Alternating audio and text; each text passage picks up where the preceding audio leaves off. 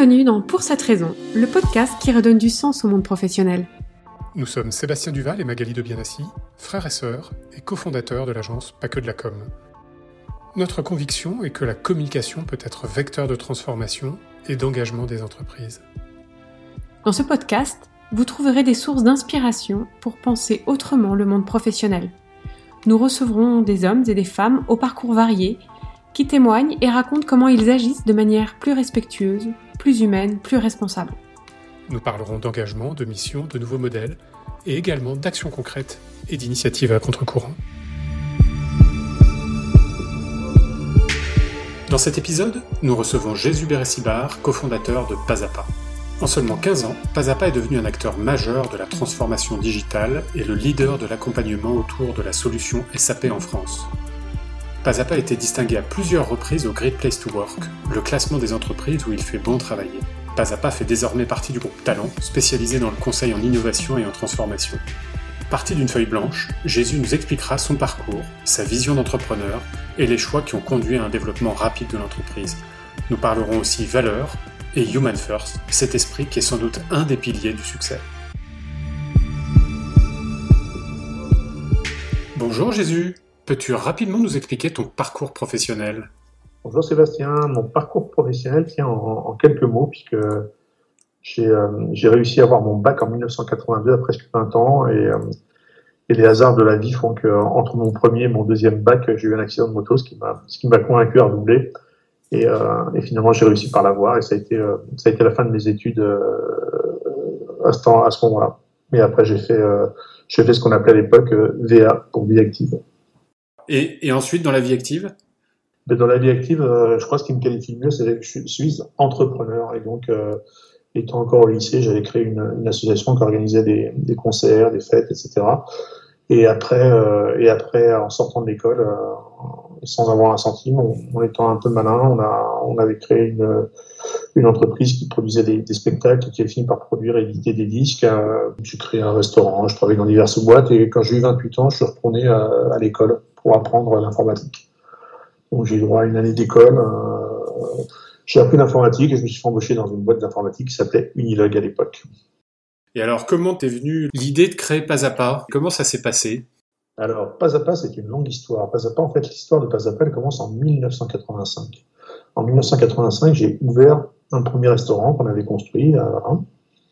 Et, euh, et quand on est restaurateur, on est obligé d'être à l'écoute du client tout le temps celui qui passe les commandes, c'est le client, il faut le servir le plus vite possible, il faut que ce soit bien fait, il faut que ce soit bon, il faut que ce soit raisonnablement cher. Donc il faut être, il faut être très à l'écoute du marché et ne jamais, jamais rien lâcher à la qualité. Et donc dans ma vie, j'ai fait ça. Et après, après la restauration, je suis, retourné à l'école, je suis rentré chez Minox, je suis reparti faire un resto. Et en 98, je suis rentré chez SAP. SAP France, donc la filiale de l'éditeur allemand. Quand j'étais chez SAP France, euh, j'ai eu la chance de travailler au support client et, d'écouter des clients qui appelaient parce qu'ils avaient un souci. Bien souvent, le souci euh, n'en était pas vraiment un, et en discutant avec les clients, on trouvait toujours une solution.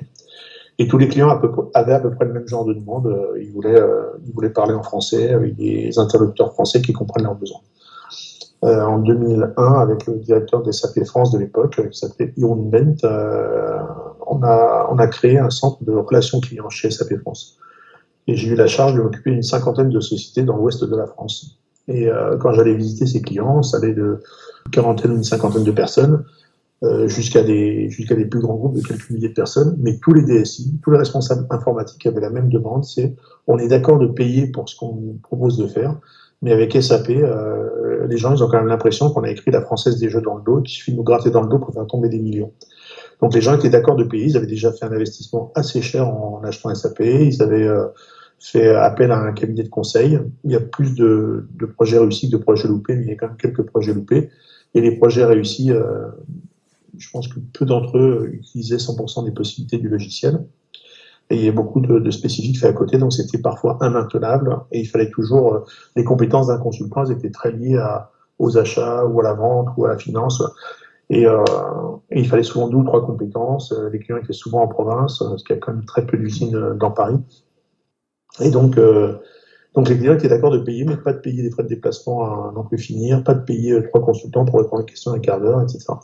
Et donc on a créé, on a eu l'idée en 2004 de créer une, une offre qui, permettait d'avoir accès à du, à du conseil euh, au quart d'heure. En fait, cette offre, elle existait déjà chez SAP, ça s'appelait le Remote Consulting. Donc chez SAP, quand on était salarié du support euh, SAP France et qu'on avait un client qui nous posait une question qui n'avait pas l'air d'être un bug, mais plutôt du conseil, on pouvait la requalifier en Remote Consulting. On l'a passé aux Allemands de Waldorf et il la traitait quand ils avaient le temps. Donc ça prenait des semaines et des années à traiter. Et euh, l'idée de pas à pas, ça a été de, de créer euh, un centre de support avec des super super bons. On a mis les meilleurs en premier niveau. Donc c'était un, on a fait l'inverse de tous les autres supports, plutôt d'avoir euh, quelqu'un qui ne sait pas quand on appelle. Nous avions fait le choix d'avoir quelqu'un qui sait quand on appelle. Donc c'est les gens qui savaient le mieux qui répondaient au téléphone. Et l'objectif était de faire payer 100% du temps qu'on passait pour les clients, mais uniquement le temps qu'on passait pour les clients. Donc on pouvait facturer en un quart d'heure, on peut trouver plein de solutions quand on sait, euh, quand on connaît par cœur le produit, qu'on comprend, qu'on prend le temps d'écouter un peu le besoin des clients, on peut trouver des solutions assez rapides. Et s'il fallait mettre plus de temps, ben on faisait un devis, on le traitait. Et donc, le fait d'avoir de la disponibilité, le fait d'avoir de la surcapacité, on a toujours travaillé avec une vingtaine de pourcents de surcapacité, le fait d'avoir toujours eu un outil qui permettait de tracer les, toutes les interventions et d'avoir des, d'avoir des vrais cadors, parce que le expert euh, dans le monde SAP, il a quand même été pas mal galvaudé. Donc, le fait d'avoir des super bons, un super outil qui permet de suivre et une écoute de clients et la confiance des clients, ça nous a permis d'avancer. La confiance a été, je crois, le mot-clé, puisqu'ils achetaient à une époque où ou quand on achetait cher, on aimait bien voir euh, qui était là à travailler près de nous. On, on anonymisait la, la prestation, euh, puisque les gens posaient la question sur Internet, on leur répondait sur Internet. Hein, et, euh, et même s'il y avait du téléphone à côté, c'était pas le, le pas le client qui choisissait le consultant. C'était on, on, affectait toujours le, celui qui savait à la, à la réponse. Alors le, le, premier refrain de, de Pas à Pas, c'était euh, du support à des hommes. Yes, j'ai récupéré cette semaine un, un petit panneau, le premier logo de pas après du support et des hommes.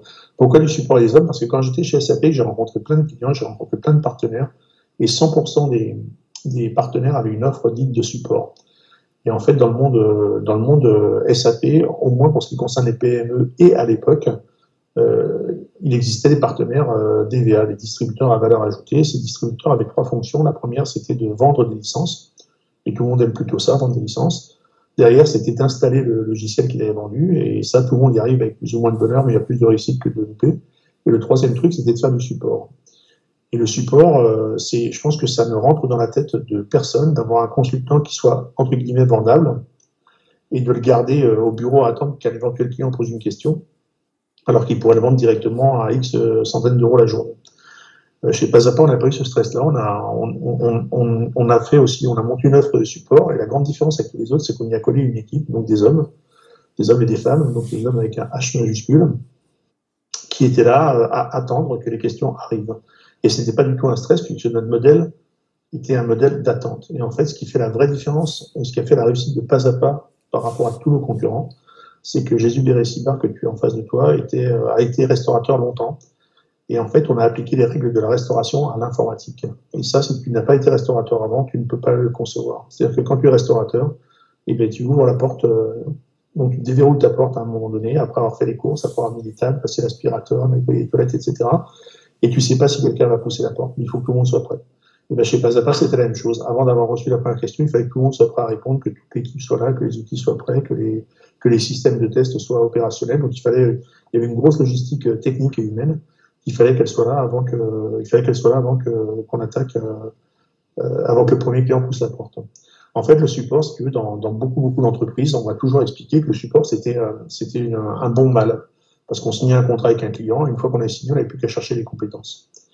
Et, euh, et, pour avoir été moi-même dans un restaurant du côté de Londres une fois où euh, on s'est assis au restaurant, on était six, et euh, on a vu arriver une petite dame avec des courses un quart d'heure après qu'on soit assis on a bien compris qu'on n'allait pas sortir tout de suite du restaurant. Et ça a été juste un enfer en termes de temps, tout était compliqué. je pense que chez les, chez, les concurrents de pas à pas, le support, qui était juste une offre et il n'avait pas d'équipe, les réponses étaient données par des consultants compétents, je pense, mais le fait d'obtenir les réponses, c'était basé sur, sur deux choses qui étaient euh, la, bonne volonté du consultant qui, une fois qu'il avait fini sa journée chez un client, en rentrant chez lui, acceptait de se reconnecter pour, euh, pour traiter une demande d'un client. Et ça tenait aussi sur la bonne volonté de son conjoint qui acceptait que sur leurs heures de vie ensemble, euh, son conjoint se reconnecte pour faire des choses en plus de son travail. Chez Pazapa, on a, on a recruté une, femme un jour hein, qui est toujours là et qui m'avait dit, euh, pendant son processus de recrutement, elle m'a dit, bon, moi je veux bien, euh, je veux bien voir un peu moins mon mari, mes enfants le soir, je veux bien euh, répondre aux clients le soir, je veux pas m'occuper des connexions et tout ça en plus. Alors si ça marche pas, ça marche pas. Donc ce que nous proposait à nos consultants, c'était de travailler dans des heures normales. On a, je crois, inventé le télétravail. On vendait la, de la confiance aux clients, donc on achetait de la confiance à nos salariés. Et, euh, et ça a marché plutôt bien de ce côté-là. je pense que ça a été une des clés de la réussite. Donc, donc euh, une des clés de la réussite pour toi, en, dehors de, euh, du concept d'origine, c'est vraiment la relation humaine. c'est quelque chose qui, quand on te connaît, te, t'anime globalement. Et donc, tu as voulu avoir les meilleurs consultants et leur donner toutes les capacités pour rendre le meilleur service possible à tes clients et du coup satisfaire du mieux possible tes clients. C'est un peu ton schéma. Yes, on a, moi j'ai voulu, en fait, euh, euh, quand j'ai cherché du travail, j'ai jamais réussi vraiment à trouver du travail. Je sais pas, j'ai entendu quelqu'un qui disait cette semaine que de nos jours, c'était compliqué d'envoyer des CV. moi, je crois que j'ai jamais trouvé de travail en envoyant mon CV. Euh, je, je, crois que je suis entrepreneur, comme je te le disais l'autre jour, et pour moi, les relations, euh, ma vie a été faite de relations, de rencontres, et, et je crois beaucoup en ces choses-là. Les gens avec qui on a monté pas à pas, c'est les gens on se connaissait depuis assez longtemps, on était une petite dizaine. Euh, il y avait des très très forts sur SAP, il y avait des commerciaux, il y avait, vraiment une, une, équipe complète. Et la, et la, la, confiance qui nous animait était super importante et la confiance on l'a donnée euh, d'entrée. Et force est de constater que les clients euh, qui nous ont fait confiance, ils n'ont jamais été déçus. Euh, les, les consultants qui nous ont fait confiance, à qui on a fait confiance et qui nous ont fait confiance en retour, n'ont jamais été déçus. Ce qui explique sans doute le peu de turnover dans l'équipe, ce qui explique le fait que les gens n'hésitaient pas à, à aller demander aux uns ou aux autres parce que parce que quand ils savent ils le disent et quand ils savent pas ils le disent aussi simplement. Enfin c'est vraiment les relations humaines, c'est la clé de que ça puisse bien marcher. Dans ces relations humaines, ce qui est assez étonnant, c'est que les six premiers salariés ont été actionnaires. À peu près 40% de l'entreprise, 40% des parts de l'entreprise étaient possédées par les, salariés. Est-ce que tu peux nous en parler? Alors, si je dois t'en parler un peu plus précisément, quand on a commencé pas à pas, on était neuf précisément, plus un fonds d'investissement euh, représenté par Iroun. Le découpage du capital, c'était, euh, moi j'avais 50, le fonds d'investissement 30, et les salariés, les 8 premiers, c'était pas 6, c'était 8 premiers salariés se partager 20% du capital. Et on a démarré comme ça. Et tous les ans, on a mis en place une, on a, on a inventé ce modèle-là parce que, parce que j'aurais trouvé ça juste de, de, qu'on me propose ça quand j'étais salarié. J'ai jamais trouvé ça. Donc, euh, moi, je veux bien, je veux bien me défoncer. Je veux bien qu'on m'explique euh, des fois qu'il faut serrer la ceinture parfois. Mais j'aime bien quand la ceinture peut se détacher, ben, elle puisse se détacher pour tout le monde. Et donc, le, on, on a fait ça. Et ce qu'on a fait derrière, enfin immédiatement, en même temps qu'on a créé pas à pas les huit premiers salariés, et après on a créé une, règle de valorisation interne, et il y avait une bourse interne euh, d'actions une fois par an, une fois que le bilan était sorti, on disait, ben voilà, l'action elle vaut tant, qui vont l'acheter, qui vont en vendre. Et des parts de Jésus, hein, j'ai vendu beaucoup de mes parts euh, aux, les nouveaux salariés qui rentraient, jusqu'à finir au moment de la vente de pas à pas, euh, il y a 47% de capital qui appartenait à, à 130 personnes, comme ça. Ouais, d'accord. Et, et un quart des bénéfices que vous faisiez étaient reversés à tous les collaborateurs actionnaire ou pas? Alors en fait, on respectait la règle des quatre quarts. Donc euh, en gros, euh, nos quatre quarts se, résumaient à dire on donnait un quart aux salariés sous forme de primes diverses et variées, un quart aux impôts, un quart qui était réservé euh, pour les actionnaires et un quart qui était remis au pot. Donc les actionnaires étaient servis de la même manière que les salariés au final. Et ça, ça a plutôt dopé la, la croissance de l'entreprise? Mais je pense que quand tu es actionnaire, même quand tu as très peu d'actions et même quand ça représente peu d'argent, tu, ne travailles pas pareil parce que tu travailles pour ta boîte et le sentiment que tu as que ce soit un peu ton entreprise. Et tout le monde pouvait investir, de la femme de ménage au directeur général, tout le monde était libre d'investir suivant la même formule. Le fait que tout le monde puisse être actionnaire, ça permettait de valoriser à la fois le, le capital et de toucher quelques petits dividendes. Et si les dividendes ne servaient qu'à inviter son conjoint une fois à dîner une fois par an, bah, c'est sympa. En plus de, de cette, euh, ces actions euh, très, euh, très concrètes dans, dans, dans, le partage de la valeur et des responsabilités, vous avez eu envie d'aller plus loin et de mettre en place une, une charte de, de valeur et d'engagement que vous avez appelée la charte Human First. Qu'est-ce que cette charte apporte au quotidien aux équipes? Comment elle se matérialise? Pourquoi vous avez, vous auriez pu très bien rester sur le partage du capital et voilà, c'était un élément financier tangible. Pourquoi vous, avez eu envie d'aller plus loin dans une, démarche interne? Parce que quand on a créé Pas à Pas, le nombre de personnes qui nous ont prédit qu'on allait se casser la figure a été énorme quand même. Pour plein de raisons parce qu'on savait pas gérer, parce que le modèle n'était pas bon, parce que personne comprenait ce qu'on faisait, parce que, parce que le support, c'est forcément, c'est forcément un truc extrêmement peu valorisant. Et nous, on a super valorisé euh, techniquement, humainement, le, le, support et la fonction, le métier et la façon de travailler ensemble. Ça, on l'a fait. Et quand, les, quand au bout de quelques années, on a montré des résultats plutôt super positifs, on a commencé à être copié, techniquement. Donc les gens n'avaient pas forcément les outils, mais ils prétendaient faire la même chose que nous. Et puis, comme les gens ont vu qu'on communiquait, qu'il y avait très peu de turnover, bah, les gens ont commencé à communiquer de la même manière. Et quand on partait en week-end, euh, quand on emmenait l'équipe en week-end à Chamonix, et ben, euh, l'année suivante, il y avait nos concurrents qui allaient à Chamonix. Et donc, euh, c'est un peu agaçant d'être copié, surtout de dire, bah, nous, on fait quand même pas à pas, mais mieux. Et donc, ce qu'on a décidé, c'était de créer une. On a décidé la, même année d'ajouter le logo euh, Human First à notre, euh, à notre logo. On a intégré les deux mots Human First. Euh, d'une part pour, pour rendre hommage à l'inventrice euh, du concept euh, Human First, une personne avec qui j'ai travaillé quand j'étais jeune, qui s'appelait Joël Bourrasso et qui, qui arrivait à trouver de l'humanité dans chaque, dans chaque acte de chaque personne qui l'entourait. Et même là où, personne n'aurait pu trouver de l'humanité, elle en trouvait. Donc c'était une belle façon de lui rendre hommage, mais, mais pour, faire coller ça à pas à pas, c'était aussi pour décrire un certain nombre de choses, pour pour créer un genre de label, entre guillemets, qui permettait de dire, bah, quand, tu, quand tu fais toutes ces actions-là, tu peux commencer à dire que tu es human first. Tu commences pas par dire que tu es human first et que aussi des human first, tu es euh, ce que tu veux, human prime ou toutes les choses qu'on a pu entendre. Mais, pour mériter le label, il faut euh, avoir fait un certain nombre de choses. Et dans les nombres de choses, il y avait euh, la, vie au travail, l'équilibre vie privée, vie professionnelle. on a mis en place des, locations de vélos électriques ou pas pour tous les salariés, des, des locaux qui permettaient des, grands espaces de pause, euh, des salles de réunion sympas, des espaces de travail sympas. Euh, je crois qu'on a inventé le télétravail, puisque depuis 2007, le télétravail, c'est un truc qui marchait chez nous, alors que, alors que dans aucune boîte, tu faisais du télétravail, quoi, ça n'existait pas. Donc on a, on a fait beaucoup de choses pour mériter cette, euh, ce label, Human First, et on a décidé d'être le premier à qui on l'attribuait à nous-mêmes. Et après, quand on a eu l'occasion d'acheter des entreprises, la première chose qu'on faisait, c'était un point sur leur leur façon de gérer leurs équipes, leur façon de, gérer la relation à l'autre. Et, euh, une fois que c'était en, une fois que c'était en phase, on, y rajoutait le, petit euh, rond Human First. D'accord. Dans, dans, dans, ce Human First, il y a notamment la transparence, et notamment la transparence des actions et des résultats. Euh, ça, c'est un, un élément euh, qui a intéressé les collaborateurs Comment ça s'est passé euh, Parce que l'animation dans une entreprise, on voit bien ce que c'est quand il y a des after-work, quand il y a des smile-on, des soirées, quand il y a des échanges, etc. C'est, c'est toujours sympathique quand il y a une bonne ambiance. Quand on a un vélo électrique, et, etc. Mais au-delà de ça, il y a du partage qui, qui peut paraître intangible et qui pourtant a peut-être plus d'importance que de partager un beau bureau, c'est le, le, partage de l'information, des, des, résultats, de la stratégie, euh, etc. Est-ce que ce point-là, tu peux nous éclaircir?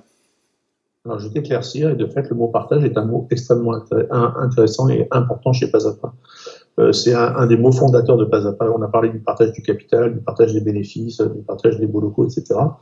Euh, le partage des valeurs était important, et le, le partage de la valeur aussi, on vient d'en parler il y a dans le monde SAP, euh, ce qui m'avait frappé quand je travaillais chez SAP, c'était que le, quand tu savais quelque chose, quand tu avais appris quelque chose sur SAP, surtout tu ne disais pas une autre personne, parce que sinon il y avait deux personnes qui savaient, et ta valeur à toi devenait euh, un peu moins bonne. Et donc, une des choses qui a été faite chez Pas à Pas, dès le démarrage, c'était le partage de la connaissance. Quand quelqu'un sait quelque chose, euh, immédiatement, il, le partage avec les autres. C'était une obligation. Euh, ça, c'était pour toutes les équipes. Donc, on parle du partage des bénéfices, mais aussi du partage des connaissances. Et après, euh, en, tant que, en tant que responsable d'entreprise, il me semblait important d'être totalement transparent avec les salariés.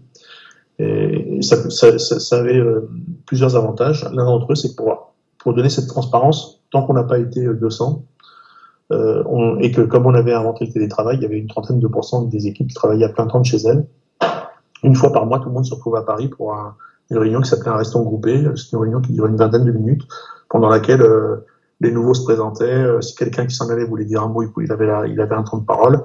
Et surtout, on, expliquait la, stratégie de l'entreprise à quelques mois, à quelques ans et on donnait les résultats du, du mois passé. Donc on était super transparent, on disait voilà ce qu'on allait faire, ce qu'on avait fait. Et on, et, et, et on a beaucoup entendu que les salariés n'étaient pas capables d'entendre des chiffres. Chez nous, ils peuvent entendre les chiffres d'affaires, mais pas la marge. Bah, chez nous, ils entendaient tout, et de toute façon, c'est une part importante de leur rémunération aussi, donc ça me paraissait important de, de les tenir informés. Et on s'est rendu compte que cette, donc ce restaurant groupé, quand on est devenu trop nombreux, c'est devenu un restaurant connecté qu'on faisait euh, de façon virtuelle. Ceux qui venaient, venaient, et les autres étaient euh, connectés de chez eux à distance. Mais ça a pris tout son sens avec le Covid puisque pendant le Covid, le rythme du reston euh, connecté passait de mensuel à hebdomadaire. Et tous les vendredis, tous les vendredis, on faisait un point sur la semaine écoulée, savoir ce qu'on allait faire la semaine d'après, est-ce qu'il y avait des gens qui, euh, qui devraient être en chômage partiel ou pas, est-ce qu'on avait des, qu'est-ce qu'on, quel client allait bien, quel client allait pas bien. Enfin, on a partagé pour le coup 100% euh, des, des préoccupations de l'époque, et Dieu sait si elles étaient nombreuses lors de ces restons connectés. C'était pas forcément des partages d'informations financières, mais c'était des partages, j'allais dire, sanitaire, ça touchait au sanitaire. C'était un peu euh, comment chacun réagissait face à ça et essayer de tirer les grandes lignes et tirer les enseignements des, premières semaines de Covid pour essayer de mieux vivre les suivantes. Et ça, ça, ça nous a duré tout le temps du confinement.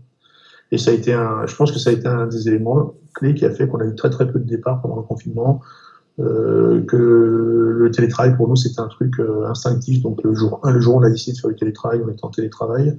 Et oui, les premières semaines, on a beaucoup aidé les clients à, à, se préparer à ce télétravail qui leur tombait dessus, ils ne savaient pas. Donc voilà, on, a, pu faire partager nos expériences et, euh, et, en toute transparence avec les clients, en toute transparence avec les, consultants. Comment vous avez fait Parce qu'il n'y avait pas de, il n'y avait pas de guide, il n'y avait pas de méthode. Comment vous avez avancé dans cette quête de euh, toujours vouloir faire mieux pour les salariés d'un côté et pour les clients de l'autre Comment ça s'est construit dans le temps? Cette histoire d'humain, elle va plus loin que les équipes. Hein. Je pense que quand on traite bien les gens, que ce soit des fournisseurs, des clients, des salariés, on est toujours payé en retour. Et je pense que quand on, est honnête, quand on, respecte les gens, et je sais pas à base, c'était une règle de base, respecter les autres juste pour ce que les autres étaient. Le, truc, c'est que si les gens qui sont très forts sont aussi forts qu'ils le prétendent, ils doivent avoir la capacité à faire monter en compétence n'importe quelle, euh, personne, euh, en, en, la respectant pour ce qu'elle est, en l'aidant à grandir. Et donc le respect était un, un, des éléments, un des mots moteurs aussi du début de, de Pas à Pas. On n'avait pas de guide, on avait juste une, volonté farouche d'intégrer des gens qui soient comme nous. Euh, C'était le mot-clé au recrutement, embaucher des gens différents mais comme nous, qui partageaient les valeurs de respect, de partage, de, de convivialité, etc. Et on a avancé pas à pas. Et pas à pas, ça s'appelle pas à pas pour plein de raisons. Euh, on voulait construire super solidement, dans des super belles bases et en avançant pas à pas. C'était vraiment la, la, la, démarche de création d'entreprise et la démarche de montant en puissance de l'entreprise, elle était dans le titre de l'entreprise. On l'a fait, on a fait les choses les unes après les autres avec beaucoup d'humilité. Par exemple, chez Pas à Pas, on a toujours euh, voulu des gens qui travaillent en équipe, les cadors qui sont des super cracks, qui vont super vite tout seuls, ça nous intéresse pas. Nous, on a voulu construire solidement une relation euh, en interne et, et voilà, donc nous, on n'avait pas de guide. Hein. Et quand on est devenu trop gros, par, par contre, quand on, a, quand on a commencé à acheter des, des, sociétés aussi grandes que nous, on a eu l'occasion de se faire aider par une entreprise qui s'appelle la co-entreprise et qui nous a permis d'imaginer notre chemin à, à, 5, à 5 ou 10 ans et, euh, et de construire un projet qu'on avait appelé le K9 à l'époque. L'aspect remerciement est assez fondamental aussi euh, chez Pas à Pas. Et je crois que dans les entreprises, euh, au moins en France, c'est beaucoup là où j'ai travaillé, euh, on sait dire aux gens quand ça va pas et on sait pas leur dire quand ça va. Et, euh, donc pareil pour que pour le reste, quand on a créé Pas à Pas, on a fait une entreprise dans laquelle on savait euh, expliquer quand les choses allaient bien, on savait remercier avec des mots, avec des gestes, hein, avec des voyages, avec des kick-offs euh, un peu à l'autre bout du monde. On l'a fait une paire de fois. Et, ça a toujours été, a toujours été des grands moments humains en fait, des grands moments d'échange et de partage dans les 200 millions de pas, dans le kick-off euh, à Chamonix, dans le kick-off virtuel, dans les soirées Smilon, euh, dans les cartes de vœux, quels sont les, événements qui ont de l'importance pour toi, qui ont participé véritablement à faire grandir les, collaborateurs? Est-ce que tu as quelques actions comme ça qui te viennent à l'esprit? Alors tout d'abord, euh, je tiens à dire que on a travaillé avec toi depuis le premier jour, même avant le premier jour, parce que je pense que tu dois être une des premières personnes qui a su que j'allais créer pas à pas avant même, avant même le tribunal de commerce ou la chambre de commerce, je ne sais plus où on les pose. Euh, j'ai rencontré il y a peu de temps un, sculpteur qui s'appelle Thierry qui sculpte de la, pierre de lave. C'est un, un cador, sur Internet. Et ce gars-là, il est super humble aussi. Je pense que ça, ça a réuni. C'est une super belle rencontre. Ce gars-là, dans les yeux, il a des étoiles. Et quand, quand on lui propose un projet de, pour sculpter n'importe quoi, il arrive à le faire parce qu'il arrive à sculpter tout ce qui lui passe par la tête. Et je ferai ce parallèle avec toi, Sébastien, depuis le premier jour qu'on a travaillé ensemble, depuis le premier jour qu'on a travaillé ensemble, tout ce qu'on a voulu faire en communication, on l'a fait. On a réussi à trouver des, solutions techniques simples, on a réussi à, faire passer nos messages de façon amusante tout le temps de façon décalée tout le temps. Et quand je dis décalé, ça ne veut pas dire à côté. On n'était pas, on n'était pas différent pour être différent. On était différent comme une conséquence du reste, parce qu'on n'hésitait pas. Je pense que toutes les, actions qu'on a pu faire, et je dis bien toutes les actions, moi, non, c'est pas vrai, il y en a peut-être une ou deux euh, où, les temps étaient plus durs et ça a été un peu moins sympa. Mais euh, je pense que 90% et plus des actions qu'on a pu faire euh, ont été, euh, ont rendu les gens fiers. Et je pense que la fierté de travailler chez Pazapa était extrêmement importante. Ça va un peu quand on remercie les gens, ils sont super contents, étonnés et fiers. Quand on leur consacre un dîner, quand ils arrivent, ils sont étonnés et fiers. Quand on, quand on envoyait des trucs, c'était, ça leur faisait toujours plaisir de savoir que, par exemple, dans les, dans les trucs qu'on avait fait, on avait une année, on était une centaine, on avait envoyé, on avait acheté, au, au début, on parlait de Tonga Vaganas, on avait envoyé un énorme colissimo dans toutes les salles informatiques de France. Euh, et, euh, et, donc, le Colissimo, pourquoi on avait fait ça sur ce modèle-là? Simplement parce qu'on était sûr que le colis était remis en main propre. Donc, il y avait un facteur qui traversait tous les bureaux avec un gros colis vert et qui allait voir un grec. Et donc, tout le monde était surpris quand il déballait, il trouvait une paire de, tongs. Et donc, c'est un truc qui se fait pas du tout dans le monde informatique, mais le message était pourtant super simple. C'est profite de tes vacances, on s'occupe du reste. Et je suis pas sûr que les gens l'aient tous vu, c'est les, cookies qu'on avait fait parce qu'on s'était donné du mal jusque sur la petite languette qui disait que si on décollait cette languette, on acceptait l'utilisation de cookies un peu à, la façon informatique. Donc on avait mélangé le fond et la forme. Et c'était une super belle réussite. Et je suis pas sûr que les gens qui ont, reçu cette boîte ont, su que la boîte avait, été construite spécialement pour nous. Donc tu as été capable de nous, de nous aider. Après, on a fait des choses qui étaient plus importantes en termes de communication, comme les 200 millions de pas de marchands. Et, euh, et à la toute fin, ce qui, rejoint tout ça, c'est que tout le monde est fier d'aider quelqu'un. Et donc, ce sentiment de fierté, on l'a, véhiculé je parlais tout à l'heure de la boîte, mais quand les consultants étaient dans la salle à travailler avec les autres et qui voyaient passer la boîte et qui savaient que c'était nous, ils étaient super contents. Il y avait un petit côté super, euh, super fier de ça. Quand on a fait les 200 millions de pas, à chaque fois les gens sortaient le soir pour marcher un petit peu, pour ajouter les pas, ils savaient que ça allait aider un jeune à qui on avait payé des études. Euh, on l'a fait pour les, pour le chacun son Everest, pour payer des, des, des, des séjours à des, à des enfants euh, à la montagne, des enfants en rémission de cancer. On a fait, donc il y avait à la fois le fait de se faire du bien, le fait de faire une action collective, mais aussi il y a un but et on aide en règle générale, on n'aide pas, euh, on, met pas de l'argent pour aider une cause, on met de l'argent pour aider des gens. Et justement, quel a été le rôle de la communication dans la réussite de l'entreprise, aussi bien vis-à-vis des clients et de ton écosystème que en interne dans la propagation des valeurs? La communication a joué un rôle clé. Depuis le premier jour de Pas à Pas, on a réussi à mettre dans la tête que Pas à Pas, ça voulait dire support SAP, support SAP, c'était Pas à Pas. Donc, ça nous a beaucoup aidé. La communication ensuite par rapport euh, aux valeurs et par rapport à l'écosystème. Euh, nos valeurs, elles sont pas extrêmement différentes de toutes celles qu'on peut voir euh, si tu ouvres le, site internet de n'importe quelle entreprise.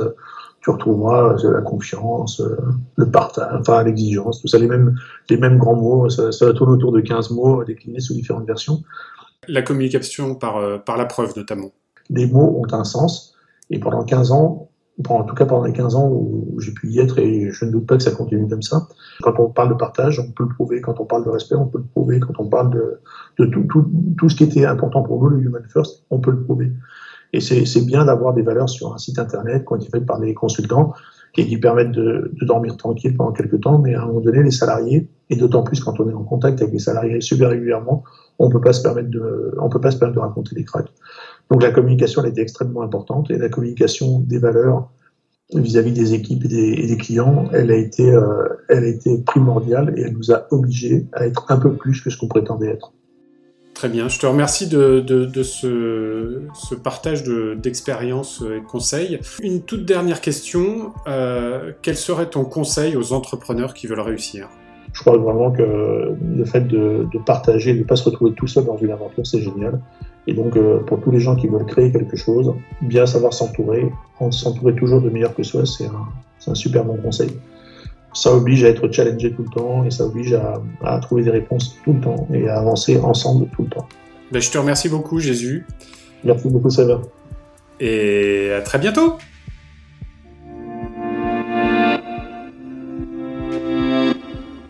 D'avoir écouté ce podcast. Pour cette raison est le média qui redonne du sens au monde professionnel. Retrouvez tous les épisodes du podcast et tous les supports d'information sur pourcetteраison.com.